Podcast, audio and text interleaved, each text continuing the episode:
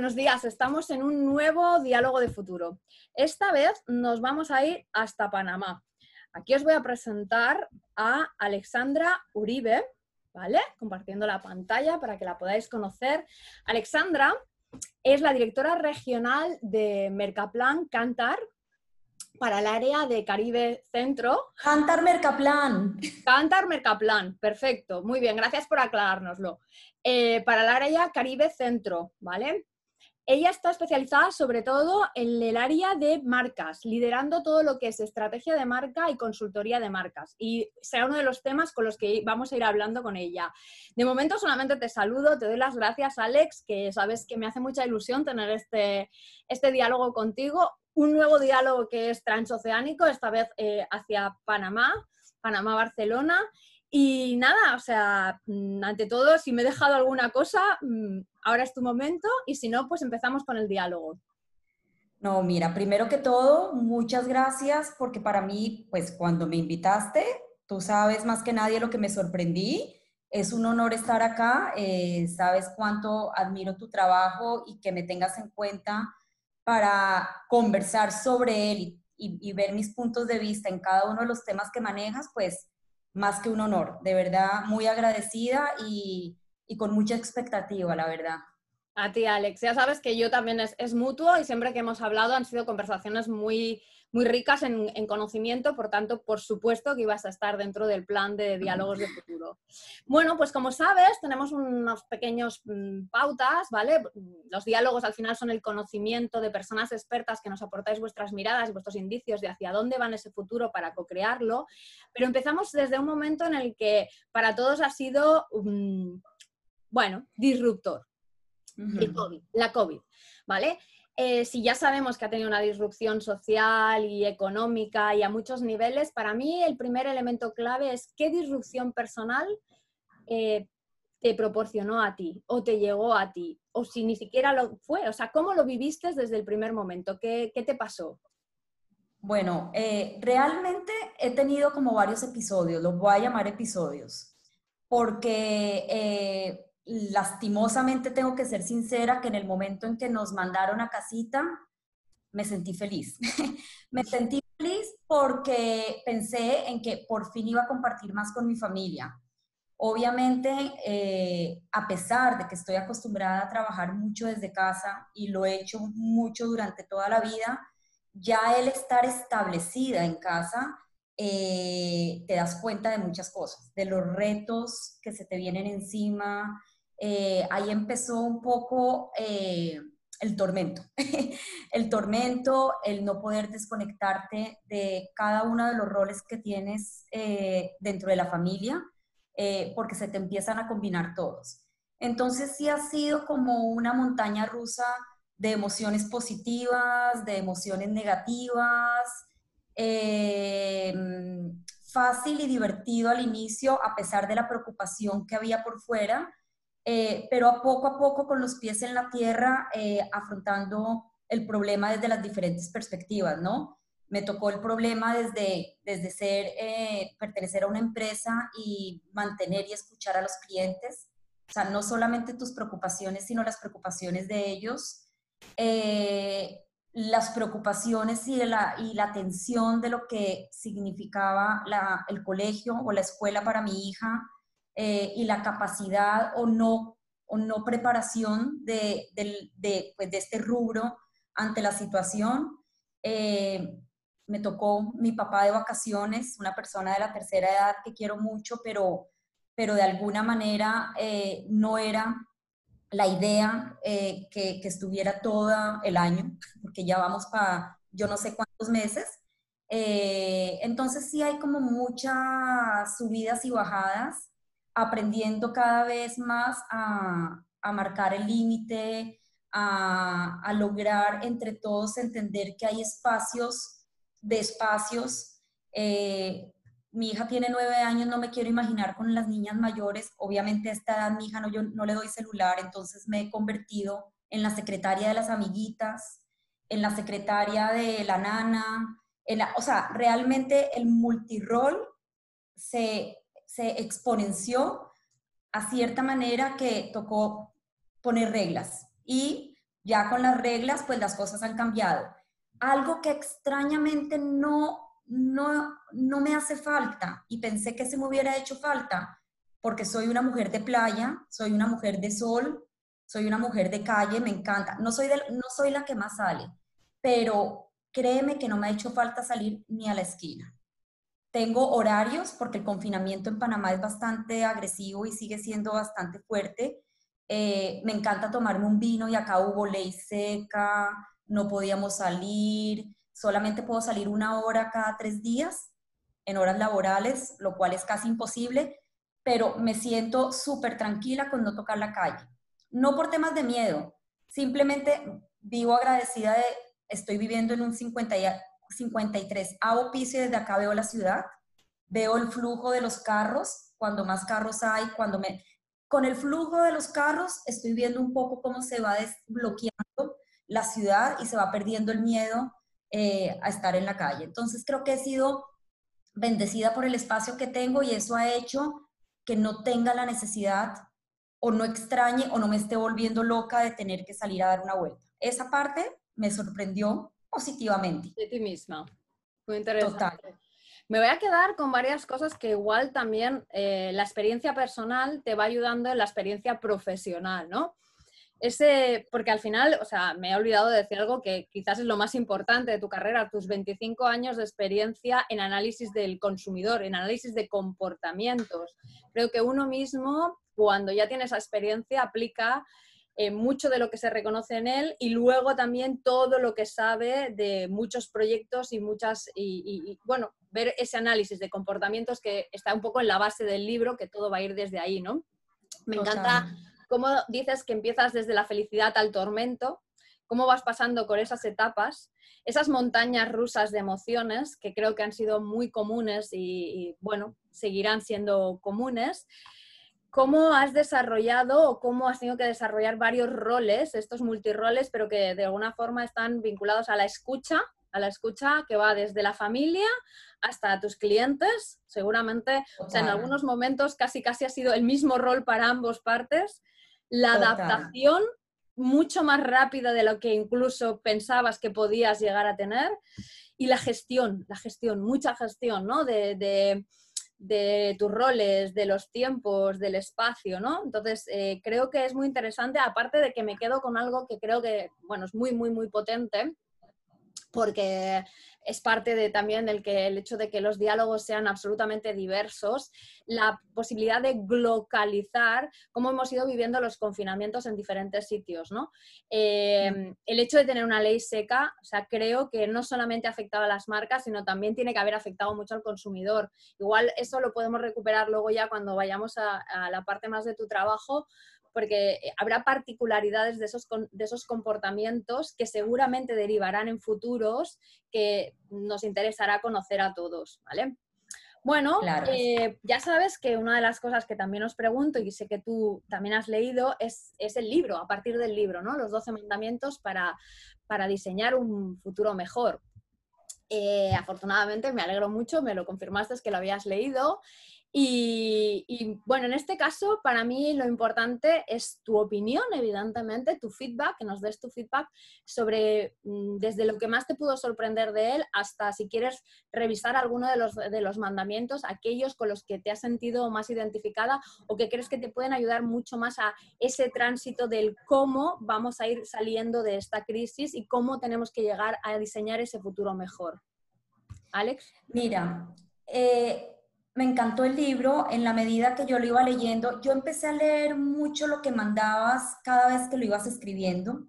Entonces, de alguna manera, cuando ya me llegó el libro, tenía ya una noción, no de todos los mandamientos, pero ya había tenido una lectura parcial de algunos, ¿no?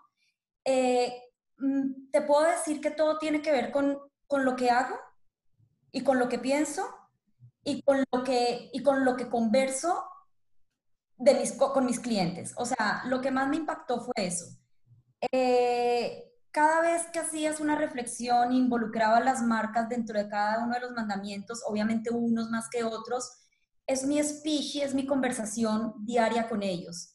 Por ejemplo, el Nexus. El Nexus es algo que definitivamente las marcas tienen que tener para poder ser consistentes y tú lo, lo mencionas en el libro ya involucrando muchos otros factores, pero al igual que en el libro y hablas de la humanización de las marcas, que siempre lo he pensado, pues siempre trato de ver a las marcas y se lo digo a mis clientes como personas, hay que siempre meterlas dentro de un arquetipo que pueda estar conectando y vinculando con ella. Entonces, todo lo que iba leyendo, el propósito marcario, eh, que son las marcas que van a seguir adelante, el trabajo que vas a hacer hoy, la reputación, cómo te va a afectar en la, reputación a futuro. Me encantó porque es, le, es convencerme de lo que le hablo a mis clientes, tiene un fundamento.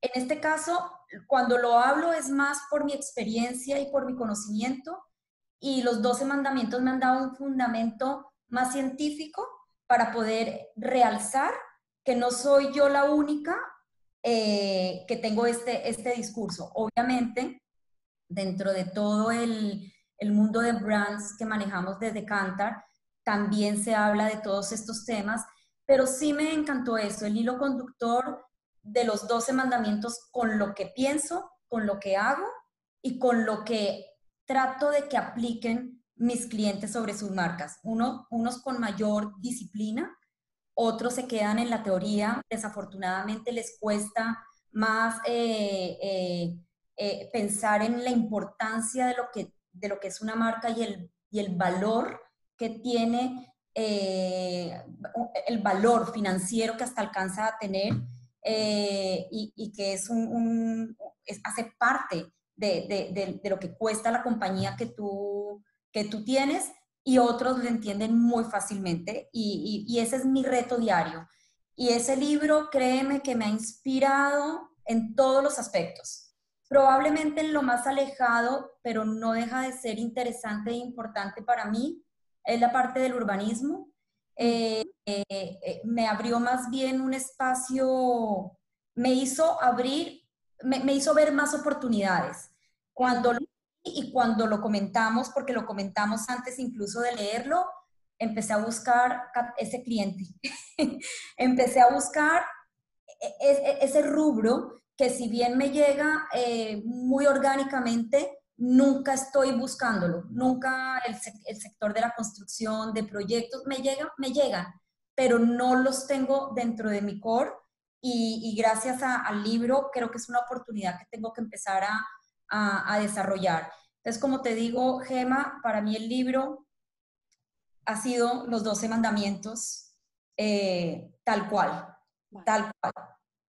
Te agradezco, Alex, y te agradezco mucho porque al final lo que espero es que en vuestras palabras, que, que, para mí son el reflejo de lo que intento transmitir, porque aunque hayamos hablado en algún momento, nunca hablamos antes del libro, simplemente cuando cuando nos, hablamos, nos encontramos en este diálogo, intento un poco extraer la esencia de lo que para cada uno de vosotros ha sido.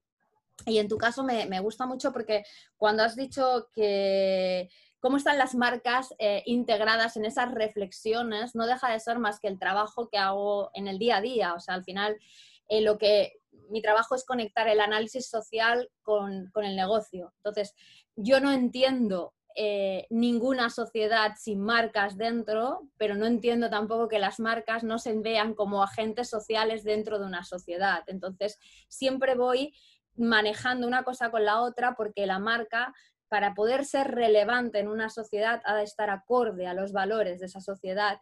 Y en eso tú, mm, desde tu mirada de análisis de, consumidor y de comportamientos, eh, siempre vamos a estar conectando. Al final, los insights que vosotros estáis recopilando y recogiendo en todo ese, en esos, eh, esa investigación siempre están enmarcadas en esas tendencias. Por tanto, vamos alineados. Y después me gusta mucho este aspecto que sí que es verdad que me habías comentado de cómo te amplía miras, que me parece muy bonito porque al final es parte de mi trabajo también conectar cosas que a veces parecen que están muy distantes. Eh, ampliando un poco pues ese mundo a otros aspectos que a lo mejor no tenías tan identificados dentro de tu misión y de tu rol, que al final es entender y conocer a las marcas, que vamos a volver ¿eh? a las marcas, o sea, ese, va a ser nuestro punto. Sí. Dentro del libro hay otro eje central que también hemos comentado en algún momento, son los Mm. objetivos de desarrollo sostenible como palanca de salida. En este aspecto, eh, aparte de preguntarte pues, cómo los has visto integrados, también me gustaría que desde tu experiencia nos digas eh, cómo eh, se están integrando en, los proyectos que estáis haciendo, si no se están integrando, si se están demandando, o sea, ¿cuál, cuál es el grado de conocimiento también? Un poco eh, tu reflexión en torno tanto a cómo los vistes integrados en el libro como tu experiencia personal a través de las marcas con las que trabajas.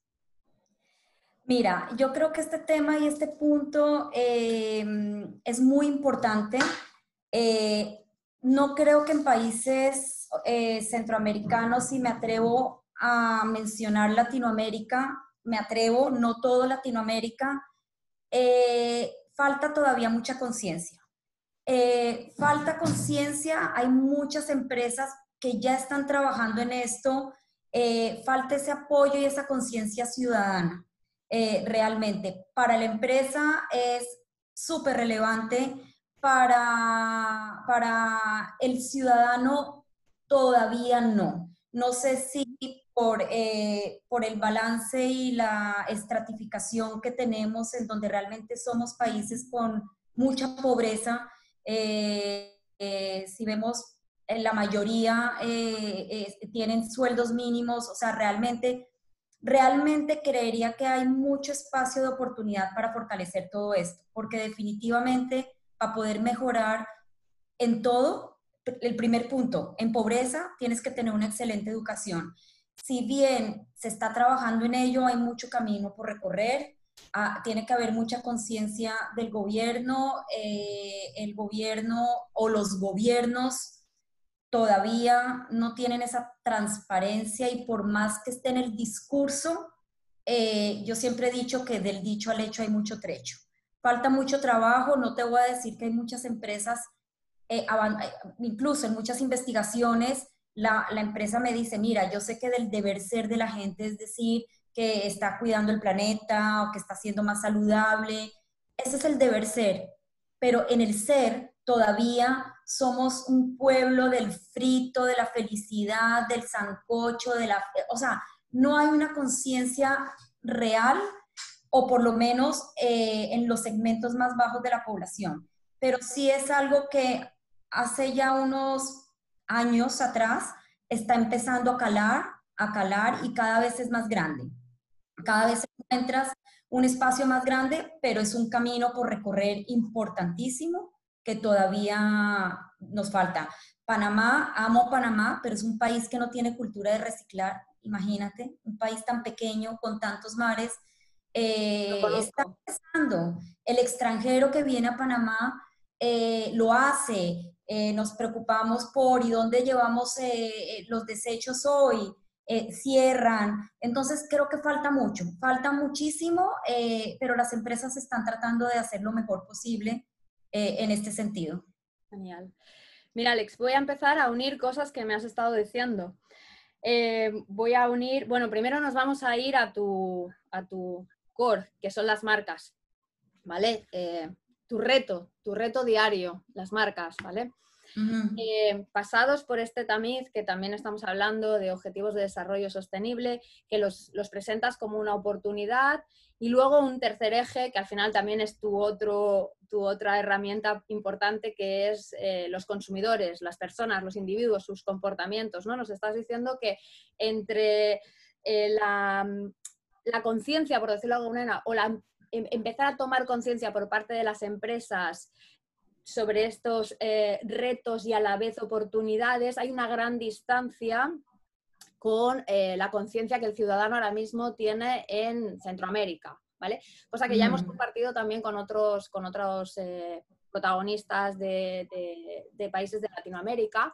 Entonces, en esta situación, a mí me gustaría que tú nos explicaras, ligado a esas oportunidades y ligado a lo que tú realmente es tu reto, que es esa estrategia y consultoría con las marcas, ¿cuáles pueden ser las oportunidades para esa marca? Y si quieres te lo pregunto también para ya entrar desde hoy a futuro. ¿Cómo definirías una marca hoy? ¿Qué, ¿Qué, rol tiene hoy y qué rol puede tener en el futuro uniendo todo esto y como una oportunidad? Mira, eh, realmente pienso que la primera marca que realmente empiece a marcar, eh, empiece a marcar eh, un liderazgo importante en todo este tema de desarrollo sostenible, va a ser una marca que va a adquirir una propuesta de valor y va a ser significativa para los, para los consumidores, no al corto plazo, sino a largo plazo. Eh, siempre incluso dentro de las estrategias hemos, hemos eh, a ver, yo no le digo a los clientes qué hacer, yo sugiero, de acuerdo a, los espacios de oportunidad que uno ve, que se, apropie, se apropien de, de, la, de la a ver, pueden hacer cosas, las marcas hacen cosas, pero no las comunican a gran escala. Cuando las hacen, eso se pierde en, el, en, en, en la arena movediza porque todo hay que comunicarlo para que la gente empiece a generar conciencia. Entonces, el rol de las marcas acá es supremamente importante, porque creo que cuando nosotros convivimos con los productos y los productos son marcas realmente, eh, logramos esas sinergias para realmente eh, ser más conscientes de los cuidados del planeta, de, de los ahorros de energía, eh, y ya lo han hecho multinacionales, ONGs, han venido y como te digo, hacen programas pinitos en zonas vulnerables, pero ahí se queda. ¿Quién se enteró? El vecino de al lado. Que no hay una gran exposición de lo que se está haciendo para que realmente genere el ruido importante, sobre todo en los niveles bajos. ¿Por qué menciono mucho los niveles bajos? Porque realmente el referente para ellos de, de fama es el ruido. Y si no tienes ruido, no eres importante. Lamentablemente es un poquito el pensar de ellos. Si sales en...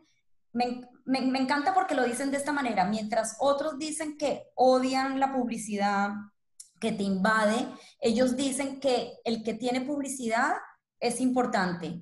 Además, al ser importante, tú le crees porque tiene trayectoria. Entonces, marcas con trayectoria pensaría que marcas locales en cada uno de los países tienen que empezar a generar estas alianzas. Seguramente algunas ya lo han hecho, pero como te digo, no se comunica. ¿Cuándo nos enteramos? Cuando vienen con estudios en donde hay propuestas relacionadas a estos temas, pasan los estudios, a veces los aprueban, a veces no los aprueban, pero no se siente en la comunidad el trabajo que se hace relacionado a esto. Entonces yo creo que el rol de las marcas es hacer ruido, Primero, hacer la gestión, generar alianzas eh, importantes que le ayuden a saber cómo hacerlo. Segundo, comunicarlo a la comunidad, a la población, para que realmente se sienta que es algo importante y que genere un liderazgo. Y así tú sabes que cuando un líder hace, los demás empiezan atrás como caballitos cocheros a tratar de hacer lo mismo. Entonces, montate en un ascensor mirando al revés y los que se van a montar después no van a entender por qué, pero se van a montar como el primero que está en el ascensor. Entonces, la primera marca que lo haga, créeme que va a tener seguidores. Y marcas seguidoras, que probablemente se pongan la misma camiseta. Yo creo que eso podría ser importante. Sí, de alguna forma, bueno, te iba a preguntar cómo, cómo harías tú este, este paso entre dónde estamos como marca y dónde deberíamos estar, pero ya me lo has contestado. O sea, ese cómo ya me lo has contestado y estoy muy de acuerdo, ¿eh? es lo que yo le llamo esas marcas trendsetters, que requieren de cierta no es riesgo, es audacia, es, entender y es saber tomar decisiones y, saber eh, ponerse en el rol de líder, ¿eh? que no todo el mundo vale y las marcas tampoco no todas tienen esa capacidad. Me encanta algo que vuelvo a lo mismo, ¿eh? o sea, para mí también es muy esencial que nos quedemos con las esencias de, los, de, cada uno de los lugares, ¿no? Cómo tú traduces el ruido, que entiendo que es la mucha publicidad, la mucha comunicación, el ruido, como algo relevante y que otorga credibilidad a la marca.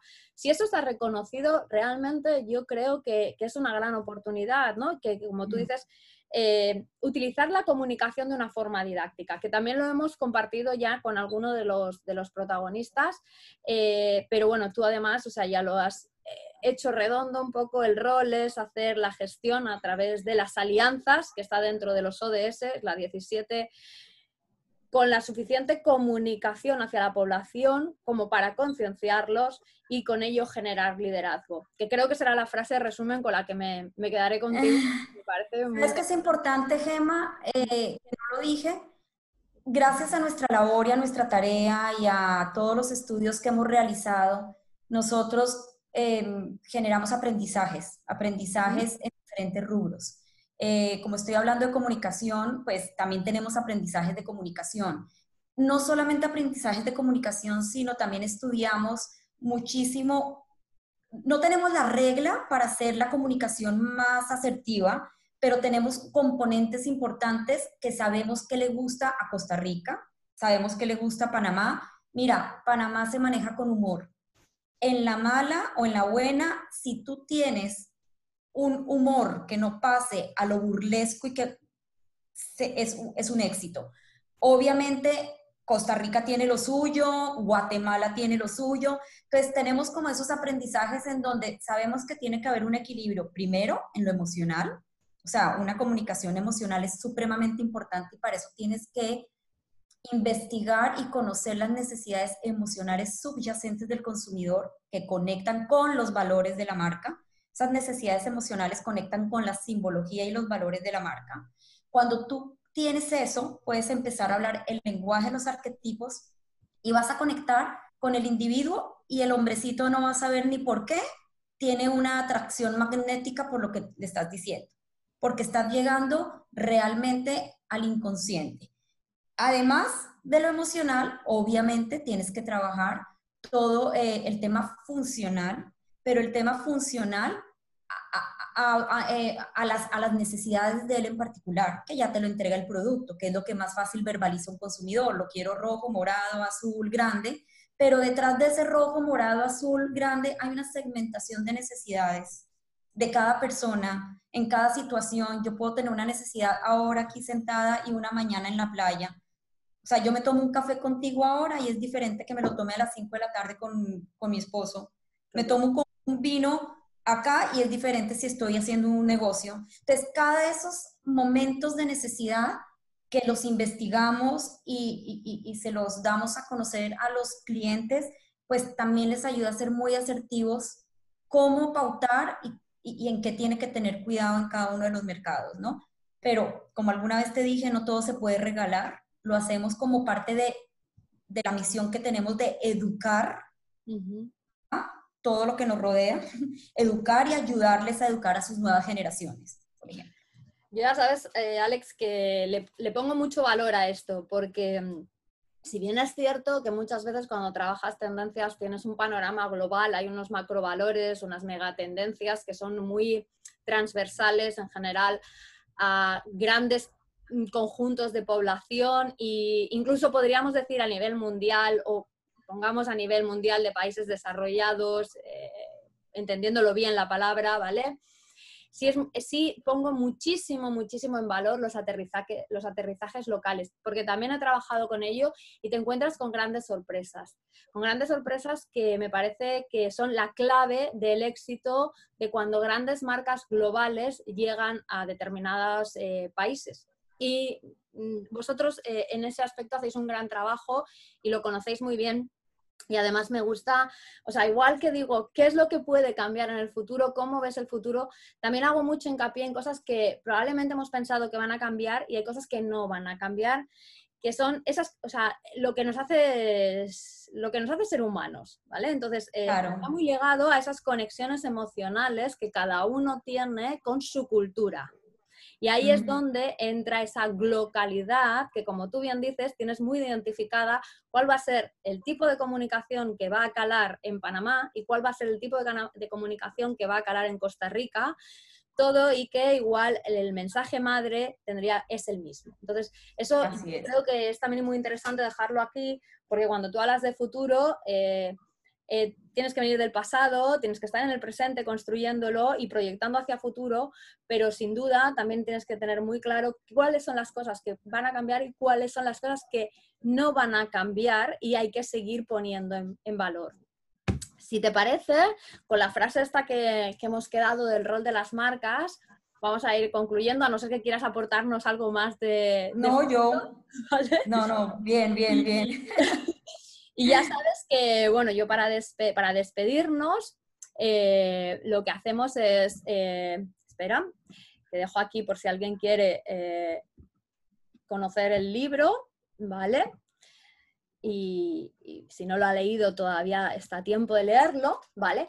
Pero súper recomiendo a todos, leanlo que en cualquier punto de la lectura hay muchas afinidades con la esencia de lo que se vive y de lo que viene. Genial, gracias.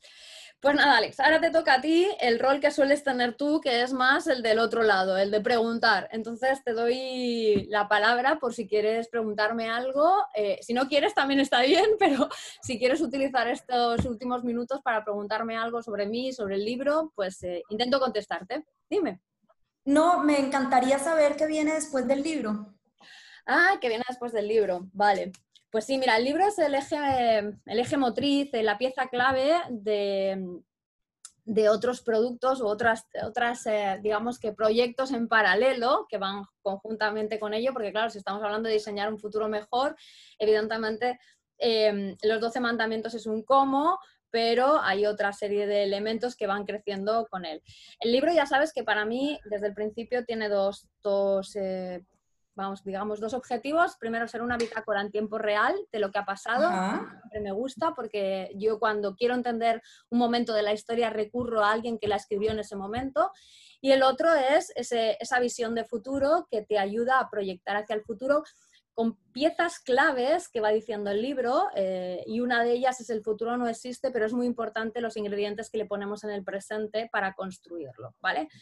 Pasando en ese momento de ingredientes y el futuro no existe, está por un lado estos diálogos que estamos llevando a cabo, bueno, que estoy llevando a cabo con vosotros, con personas que escojo que, sé que pueden sumar, porque em, cada uno me aportáis eh, una serie de, conocimiento que no solamente ayuda a construir eh, tendencias, sino que ayuda a, co-crear ese futuro. Cada uno tenéis, aparte de unos temas claves, tendréis una frase clave, una palabra clave, y de cara pues, eh, a, a un futuro próximo, probablemente ya el año que viene, eh, tendremos un documento que englobará todo el conocimiento que nos habéis transmitido cada uno en particular, que es un conocimiento al final exponencial porque va creciendo con la aportación de cada uno. Esa es una de las piezas. Eh, que se puede derivar en otros spin-off, porque puede ser eh, concretamente del futuro de algún sector, pero de momento es en conjunto. Y luego, aparte del libro también, o como base del libro, hay, una, hay unos proyectos de consultoría y unos proyectos sobre todo de formación en el cual se aúna eh, tanto el dónde estamos, dónde queremos llegar y cómo lo vamos a hacer, que está muy ligado a partir de los 12 mandamientos y a partir de nuestros roles personales ligados a ese Ikigai, a los nuevos formatos de liderazgo, cómo tiene que ejercerse ese liderazgo, ese business educator que estamos construyendo, ese yo sostenible, ese consciousness que aparece eh, varias veces por el libro. Y son una formación en cinco módulos que vamos a lanzar ahora en, septiembre, que ayuda, eh, digamos que a tres objetivos. Por un lado, diseñar una hoja de ruta personal, por otra, eh, liderar el cambio, por otra, un crecimiento personal, ¿vale? ¿Por qué? Porque estamos muy convencidos de que al final el, propósito del proyecto, me da igual si es el, el, propósito de la empresa, el propósito de la marca, el propósito de tu departamento o el propósito profesional, siempre va a tener que ir ligado al propósito personal. Cuando tú aunas esas dos cosas es cuando tienes el impulso y la fuerza para, poder llevarlo adelante. Entonces, bueno, por todo eso, por resumirte un poco y algunas cositas más, es eh, eh, lo que va en paralelo al libro. Excelente. Excelente. Y, te voy a hacer una pregunta en estos tiempos de tanto digital. ¿Va, a haber posibilidades de publicación? Yo amo los libros físicos. Yo pues mira, mm, te cuento que ahora mismo está en manos de dos o tres editoriales. Eh, no, hay ninguna garantía, esto no es que yo esté diciendo el libro va a ser eh, papel, pero está en manos de dos o tres editoriales eh, para, ver si de cara al año que viene sí que se publica en papel. Y aparte, ¿Cómo hace falta del físico, no? Perdona, dime. ¿Cómo hace de falta el físico? a ver, yo también, o sea, considero que al final eh, el equilibrio entre lo físico y lo digital es donde está la mejor fórmula, ¿no? O sea, eh, no estoy, el otro día hablábamos eh, con Juan Carlos Garavito sobre todo el tema de la propiedad intelectual, ¿no? Cuán de importante va a ser ahora que llegamos a, porque va a estar muy asociada a toda la innovación y la creatividad dentro del mundo digital, ¿vale? Entonces, eh, yo estoy a favor de que la digitalización tiene que ser suficientemente inteligente como para que nos ayude a crear un buen mundo, un mundo en el que nos apetezca vivir, no un mundo en el que no queramos vivir, y nos ayude a ser más sostenibles. Con esas mm. medidas creo que tiene muchos desarrollos pero no todo es válido. Y, y, eso también, o sea, hay muchas cosas que, que, se pone en evidencia lo que tú has dicho, las conexiones emocionales. Esta mañana estaba en otro tema y hablábamos de, bueno, si llegamos a un mundo mucho más digitalizado, ¿cuáles serán las carencias? Las carencias están mucho más ligados, ya no a la experiencia, que la experiencia se puede obtener por la digitalización, es al contacto. Sí, claro. que, la conectividad está muy bien, pero hay una parte de contacto humano que no podemos perder y ese contacto también está ligado a la emoción que tienen determinados objetos en nuestra vida, por lo menos en nuestras generaciones. Y por lo que la historia de la humanidad dice, suele ser recurrente porque hay una cosa que se llama nostalgia. Entonces, ah. eh, yo no, no, le doy, no le doy muerte a los libros, o sea, simplemente van a convivir de diferente forma, ¿sabes? Físicamente. Pues nada, Alex, oye, un placer como siempre, ya sabes. Lo mismo. Lo mismo, muchas gracias de verdad a ti tenerme en cuenta. Hombre, por supuesto, ya lo sabes. Muchas gracias. Eh, ahora ya nos despedimos del todo y nos vemos en el próximo diálogo. Muchas gracias, Alex. Chao, gracias. Chao.